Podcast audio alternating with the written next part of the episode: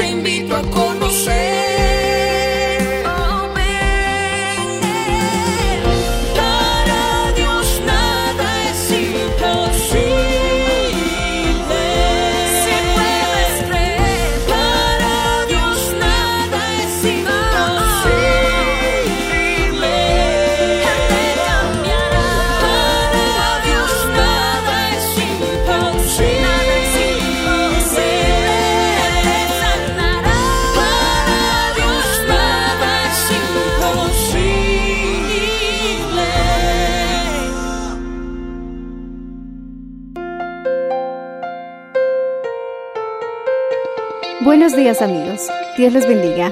Hoy les traeremos el mensaje del Señor bajo el título El significado de la Santa Cena, en la voz del reverendo Enrique Valenzuela. Escuchemos. Ayúdanos a entender, Señor, que estamos hoy conmemorando, Señor, un día que todo el mundo, Señor, festeja, pero hacen énfasis en tu muerte. Pero nosotros, Señor, cada día de la semana y en especialmente el primer día, los domingos, declaramos que Cristo ha resucitado. Hoy nos hemos reunido de madrugada, Señor, para ver eh, los primeros rayos del sol que de igual manera, Señor, se vieron el día que encontraron la tumba vacía. ¿Por qué buscáis entre los muertos al que vive? Él ha resucitado. Aleluya. Alaba al Señor si puedes hacerlo, hermano. Alaba al Señor con todo tu corazón. Cristo vive. Él ha resucitado. Y a su nombre. Y a su gloria. Y a su pueblo. Victoria en el nombre de Jesús de Nazaret. Dando gloria a Dios pueden tomar asiento, hermanos.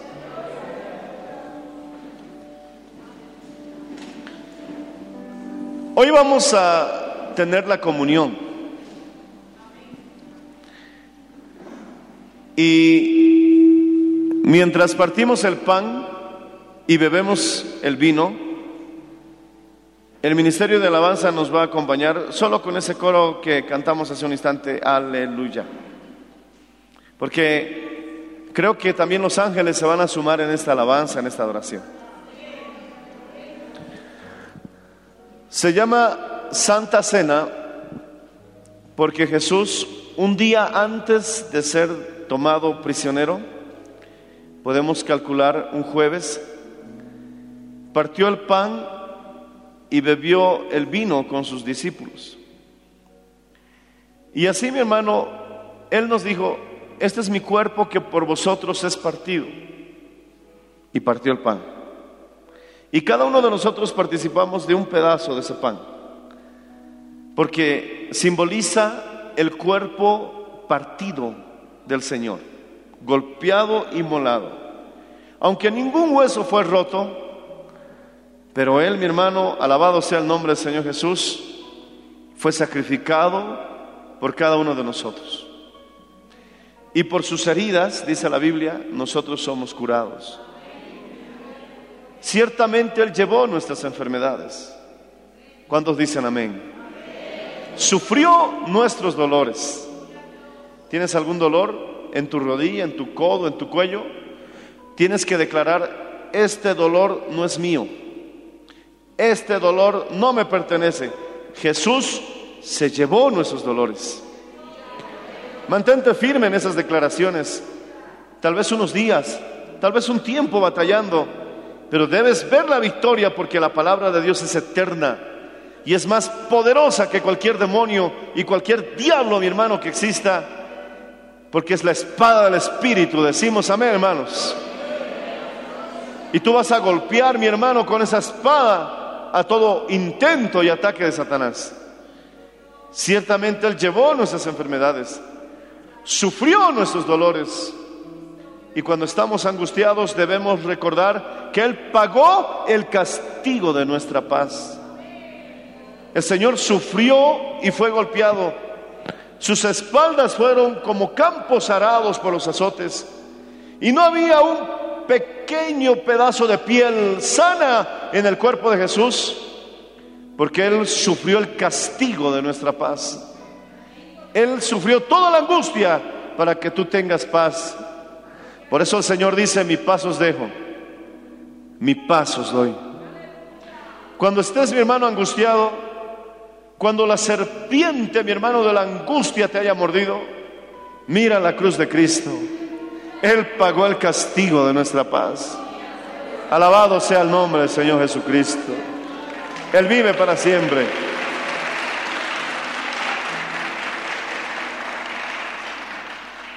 Y por su llaga fuimos nosotros curados. Dios lo asume como un hecho que ya sucedió, que ya se realizó. Quizás estás batallando con la enfermedad, pero el Señor en la cruz del Calvario te dice, ya te he sanado. Quizás tengas que seguir peleando, pero declarando esta palabra, confiando en su promesa, te vas a recuperar. Vas a convalecer.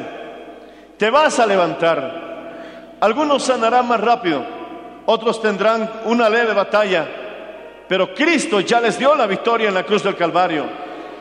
Simplemente reclamar lo que nos pertenece. Ciertamente Él llevó nuestras enfermedades, sufrió nuestros dolores. El castigo de nuestra paz fue sobre Él y por su llaga fuimos nosotros, aleluya, curados. Jesús, el Salvador del mundo. Jesús, el sanador del mundo. Algunos recibirán una sanidad instantánea. El trato será diferente con cada persona, pero no debes dudar. Como lo hizo con uno, lo quiere hacer con todos, porque Él vino a salvar el mundo. Y cuando traducimos salvar, también se traduce sanar. Yo no he venido a condenar al mundo, sino a salvarlo. Jesús dice, yo he venido a sanar al mundo. Y así como Jesús en su voluntad quiere salvarte, también mi hermano, con esa voluntad va acompañado sanarte. Porque Él es quien perdona todas tus iniquidades, quien sana todas tus dolencias.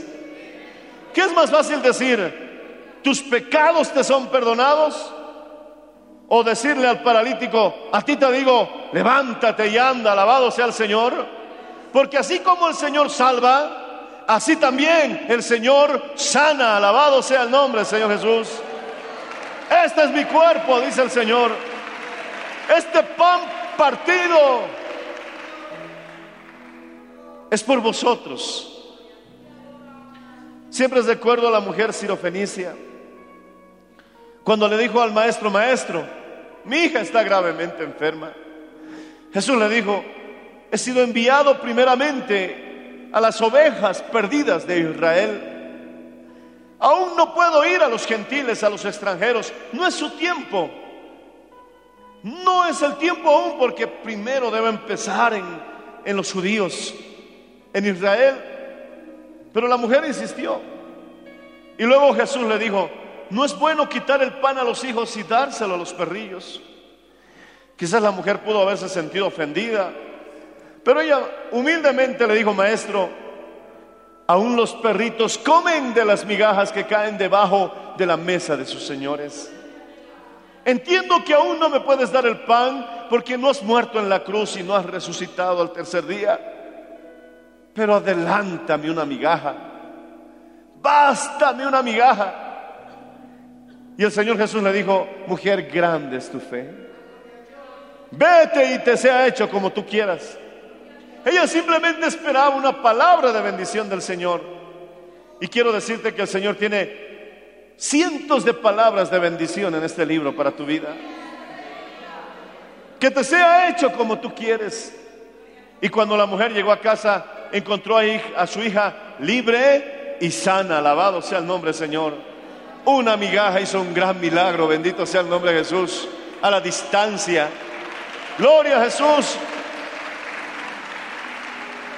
Pero quiero recordarte que tú eres hijo de Dios. Y el pan es para los hijos. El Señor dice en el verso 48 del capítulo 6 del Evangelio de Juan, yo soy el pan de vida. Vuestros padres comieron el maná en el desierto y murieron. Este es el pan que desciende del cielo para que el que come no muera. Y vuelve a decir, yo soy el pan vivo que desciendo del cielo. Si alguno comiere de este pan, vivirá para siempre. El pan que yo daré es mi carne, la cual yo daré por la vida del mundo. Entonces los judíos contendían entre sí diciendo, ¿cómo puede este darnos a comer su carne? Jesús les dijo, de cierto, de cierto os digo, si no coméis la carne del Hijo del Hombre y no bebéis su sangre, no tenéis vida en vosotros. Los judíos pensaban en la carne literal de Cristo, en la sangre literal de Jesús. Como los católicos, cuando dan, mi hermano, el pan y el vino, ellos anuncian de que es una transubstanciación, que el pan se convierte en carne misma de Jesús y que el vino se convierte en la sangre misma de Jesús. Ese espíritu religioso ya venía desde los tiempos de aquellos que crucificaron al Maestro. Pero yo quiero decirte, mi hermano, que este pan es símbolo del cuerpo de Jesús y el vino es símbolo de la sangre de Cristo. Seguirá siendo vino o jugo de uva, seguirá siendo pan sin levadura.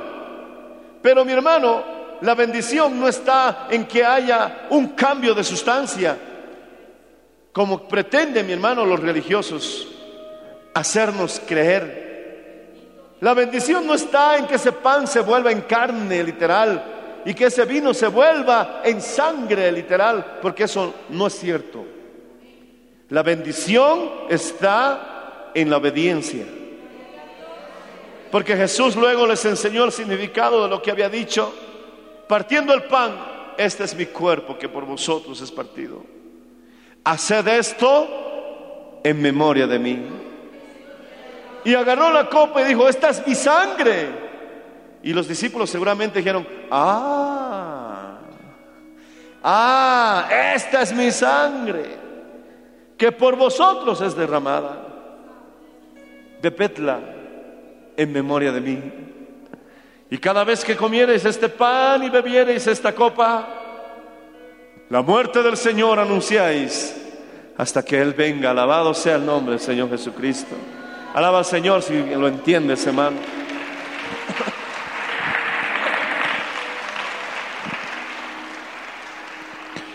Mientras los religiosos siguen contendiendo con, el, con la carne literal, con la sangre literal de Cristo, los discípulos comprendieron que se refería, mi hermano, a ese sacramento que nosotros llamamos la comunión y que muchos conocen como Santa Cena. Es en la obediencia que está la bendición. Porque el Señor dice que el que come mi, dice verso 53, de cierto, de cierto os digo, si no coméis la carne del Hijo del Hombre, el pan, y bebéis su sangre, no tenéis vida en vosotros. Por eso es importante pasar por las aguas del bautismo. No pretendas tomar el pan y el vino sin haberte bautizado correctamente. A mí me bautizaron de niño, eso no sirve porque el bautismo es para pecadores arrepentidos, conscientes de lo que están haciendo. No vamos a volver a ser religiosos nuevamente, porque necesitamos, mi hermano, haber sido enterrados en las aguas y después, mi hermano, habernos declarados discípulos de Cristo públicamente. Y una vez que tú, mi hermano, eres bautizado en aguas, tienes acceso a participar de la Santa Cena. Pero la Biblia dice, examínese cada uno. Porque si tomamos el vino y comemos el pan indignamente, comemos y bebemos juicio. Y seremos culpados del cuerpo de Cristo y de la sangre del Señor. Porque mi hermano, estamos comiendo el pan y bebiendo el vino sin haber sido regenerados. Pretendiendo, mi hermano, vivir una vida mundana y querer gozar de los beneficios que Dios ha dejado a sus hijos. Es como aquellos egipcios que cuando vieron al pueblo de Israel pasar el mar rojo, ellos estaban saliendo a la libertad gloriosa y ese mar rojo simboliza el bautismo en aguas. Pasaron entre aguas, literalmente fueron enterrados en aguas. Y cuando salió mi hermano Israel del, del camino que Dios les abrió en el medio del mar rojo, los egipcios quisieron seguirles. Pero ellos no estaban regenerados. Ellos no eran pueblo de Dios. Ellos no querían, mi hermano, dejar de ser egipcios. Ellos no querían dejar Egipto. Simplemente querían cruzar el camino para una venganza. Con una mala intención. ¿Y qué ocurrió? Perecieron en las aguas. Las aguas se cerraron y fue su, y fue su sepultura, hermano. De la misma manera la Santa Cena. Tenemos que haber sido, mi hermano, nosotros convertidos a Cristo. ¿Cómo es que el viernes, imagínate estar en una fiesta zapateando, tomando, y el domingo pretender tomar la comunión? Eso lo hacen los religiosos, que después que reciben su bendición, se van a zapatear toda la noche, mi hermano, y hasta fornicar y adulterar, y a su santo le ponen un velo para que no vea lo que van a hacer. Pero mi hermano, nuestro Dios está sentado en su trono. Tiene ojos y puede ver. Tiene garganta y con ella habla. Tiene manos y puede palpar. Tiene pies y camina. Alabado sea el nombre del Señor Jesús. Porque tenemos un Cristo que vive, que ha resucitado. Alabado sea el Señor Jesús. Y está sentado a la diestra del Padre. Y nos ha enviado a nuestro bendito Señor Espíritu Santo para que esté en medio de nosotros. Por eso la Santa Cena es un termómetro. El que no puede tomar Santa Cena porque su conciencia le acusa, es un claro testimonio de que debe arreglar su vida urgente con Dios. El que no quiere bautizarse pudiendo hacerlo, es una clara demostración de desobediencia. Por eso la Biblia dice que el que creyere y fuere bautizado será salvo. En los tiempos de los apóstoles, los bautismos eran inmediatos porque estaban conscientes que si se bautizaban era a riesgo de morir. Pero hoy por hoy, mi hermano, no hay ningún riesgo si te bautizas. Ni siquiera entienden el valor de lo que estás realizando. Por eso les damos enseñanza, les damos doctrina, para que el día de su bautismo sea como una graduación, conscientes de lo que están haciendo, felices porque han entendido el gran paso que están tomando. Si algún caso viniera el Señor antes para sus vidas, entonces el Señor verá que había la actitud de obediencia. Como, los, como el ladrón que murió arrepentido al lado de Jesucristo. Se salvó porque era sincero, quería bautizarse. Pero aquellos que están peleando y dicen, no, no, no, y siguen postergando su bautismo, no vaya a ser a que termines acusado de desobediencia. Y terminas tu doctrina y llega el día de la fiesta, en que delante de todos tus hermanos y toda la gente que esté presente, vas a declarar en santa obediencia, hoy paso por las aguas del bautismo. Hoy me entierran y hoy muero literalmente para el mundo. Y al salir de las aguas, resucito para vivir para Cristo. Y te comprometes a mantener esa clase y ese estilo de vida. Porque el que ama al Señor tiene que arreglar la situación lo más antes posible para poder, mi hermano, bautizarse y participar de la Santa Cena. Por eso estoy haciendo énfasis cada mes, porque la Biblia dice, mi hermano, si no coméis la carne del Hijo y no bebéis su sangre, no tenéis vida en vosotros. Muchas personas que no toman la Santa Cena porque sus conciencias no están bien delante de Dios a causa de una vida de pecado, empiezan a debilitarse, empiezan a perder vida, sus lámparas comienzan a apagarse. Porque la Biblia dice el verso 54, el que come mi carne y bebe mi sangre, tiene vida eterna y yo le resucitaré el día postrero. ¿Por qué lo va a resucitar el día postrero? Porque se ha comido dignamente el pan, se ha, bebido dignamente el vino, es que sabe que no es perfecto, no es perfecto, pero está bien con el Señor. Alabado sea el nombre, Señor, alaba al Señor si lo entiendes. Bendito sea el nombre de Cristo. Pero una persona que es homicida, una persona que practica la homosexualidad o el lesbianismo, una persona que se prostituye o que está en adulterio o fornicación, ¿va a tener mi hermano realmente el valor de tomar la Santa Cena practicando un pecado así de muerte? Seguramente no lo va a hacer. Y si lo hace fingidamente, podrá engañar a todos, pero a Dios no. Por eso el Señor dice, mi hermano, examinémonos.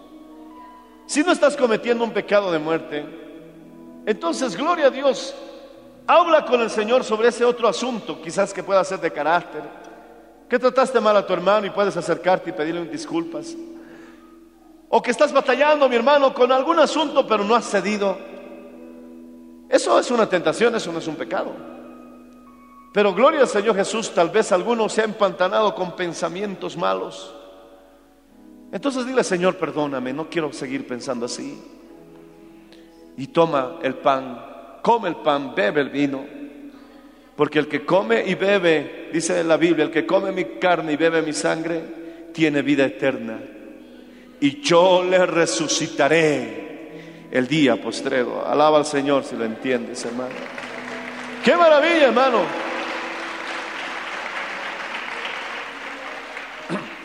El verso 55 dice, porque mi carne es verdadera comida no entendieron eso los judíos.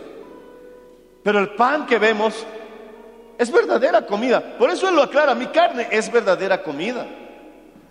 Y luego dice, mi sangre es verdadera bebida. Y es cierto, el pan es verdadera comida. El, el jugo de uva o el vino es verdadera bebida. Amén. Y mira, y mira, mira, mira el resultado del verso 56. El que come mi carne y bebe mi sangre, en mí permanece y yo en él. Por eso les digo, el que toma la Santa Cena difícilmente se va a alejar de Dios. Porque va a recibir una fortaleza que la Biblia promete y nosotros por la fe debemos confiar que será así. Señor, en unos momentos, en breves instantes, voy a comer tu carne, que es símbolo en el pan. Y voy a beber tu sangre, que está simbolizado en el vino. Entonces, por obediencia, tu palabra dice que yo permaneceré en ti y tú permanecerás en mí. Y esta obediencia me da vida. Alabado sea el nombre del Señor Jesucristo. Alaba al Señor si lo entiendes, hermano. Vida. No vas a estar muerto, vas a estar vivo. Como decía esa canción, yo no quiero ser un tizón apagado, yo no quiero ser un muerto más, yo quiero salir de entre los muertos y predicar el Evangelio con poder. La Santa Cena tiene mucho que ver con la vida. En 1 Corintios 11 dice, hay muchos debilitados y muchos duermen en medio de ustedes cuando habla de la Santa Cena. ¿Por qué? Porque no discernían el cuerpo y, y la sangre de Cristo. No entendían estos beneficios. Comían por comer, bebían por beber. Y hay otras iglesias que cuando es el momento de la Santa Cena, lo hacen con galletas, sin ningún respeto. No hay jugo de uva y lo, y lo hacen hasta con gaseosas, con Coca-Cola. Jesús se al diablo, hermano. Hay formas de remediar eso.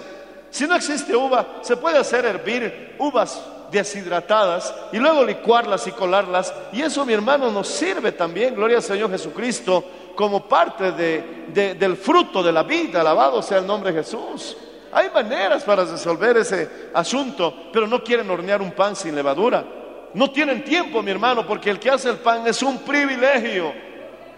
No es, mi hermano, algo para idolatrar, pero el que se le ha designado preparar el pan para la cena, tiene que hacerlo adorando a Dios, porque estás haciendo el símbolo de Cristo que tus hermanos van a compartir ese día en un culto especial. El que come mi carne y bebe mi sangre, en mí permanece y yo en él. Alabado sea el nombre del Señor Jesucristo. Y podemos decir, Cristo vive en mí. Cristo está en mí. Y yo estoy en Cristo. Alabado sea el nombre Señor Jesús. Alábale si puedes, hermano.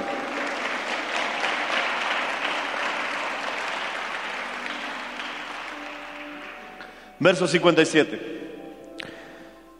Como me envió el Padre viviente, y yo vivo por el Padre, asimismo el que me come, él también vivirá por mí. Este es el pan que descendió del cielo, no como vosotros, vuestros padres comieron el maná y murieron. El que come de este pan vivirá eternamente. Estas cosas dijo en la sinagoga enseñando a Capernaum. Ahora, esto también tiene una connotación espiritual, porque también el pan habla de la palabra de Dios. Hay que comer su palabra a través de la oración y la lectura de la Biblia y la obediencia. Porque ya concluimos diciendo, si no obedeces la palabra, no puedes comer el pan, no puedes beber el vino. Pero si obedeces la palabra, no eres perfecto, pero eres sincero, entonces el que come el pan y bebe el vino tendrá vida. Su lámpara estará encendida. Alabado sea el nombre del Señor Jesús. Ponte de pie un instante, hermano. Él vive para siempre.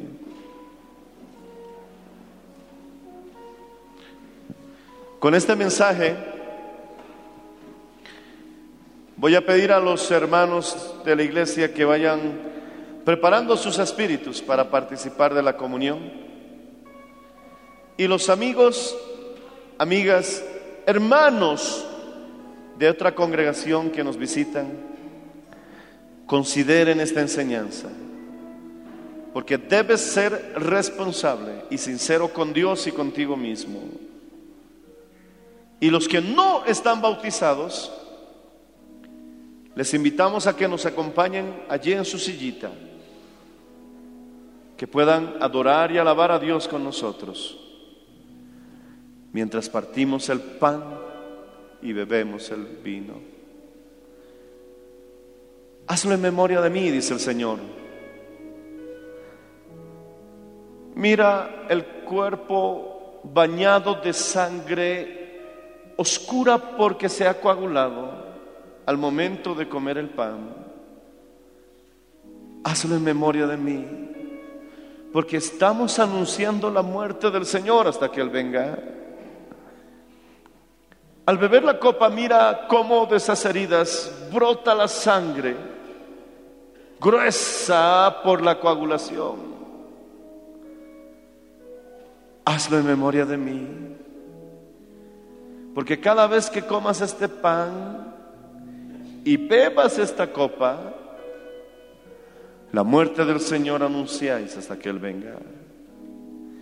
Porque el que come mi carne y bebe mi sangre, tendrá vida en Él. Oh, y yo le resucitaré el día postrero. Examinémonos, hermanos. Habla con el Señor un momento. Padre Celestial, perdona mis ofensas, perdona mis pecados.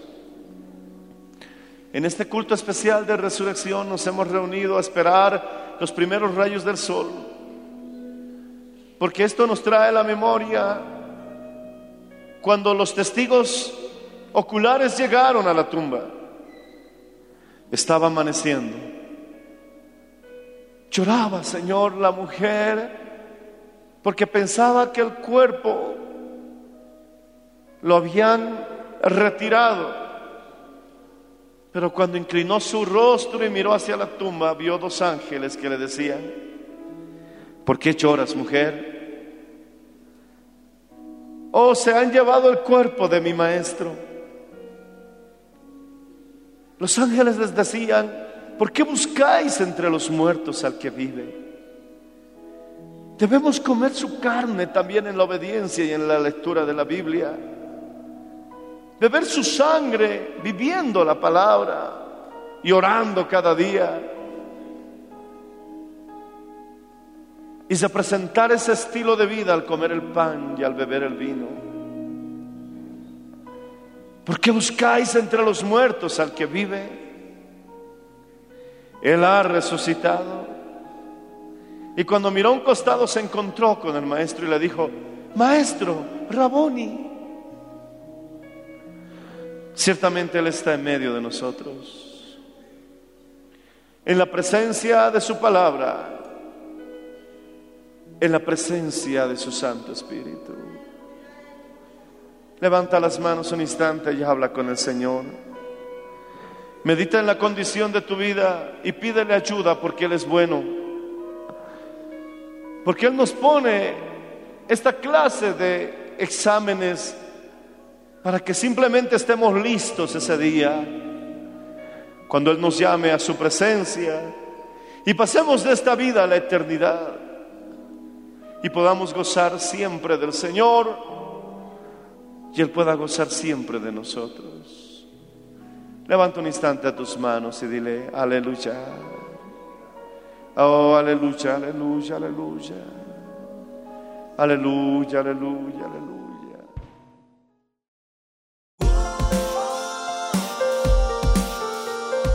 Gracias por su sintonía. Si desea una copia, comuníquese con los números de esta emisora o escríbenos a contacto mmmbolivia.com.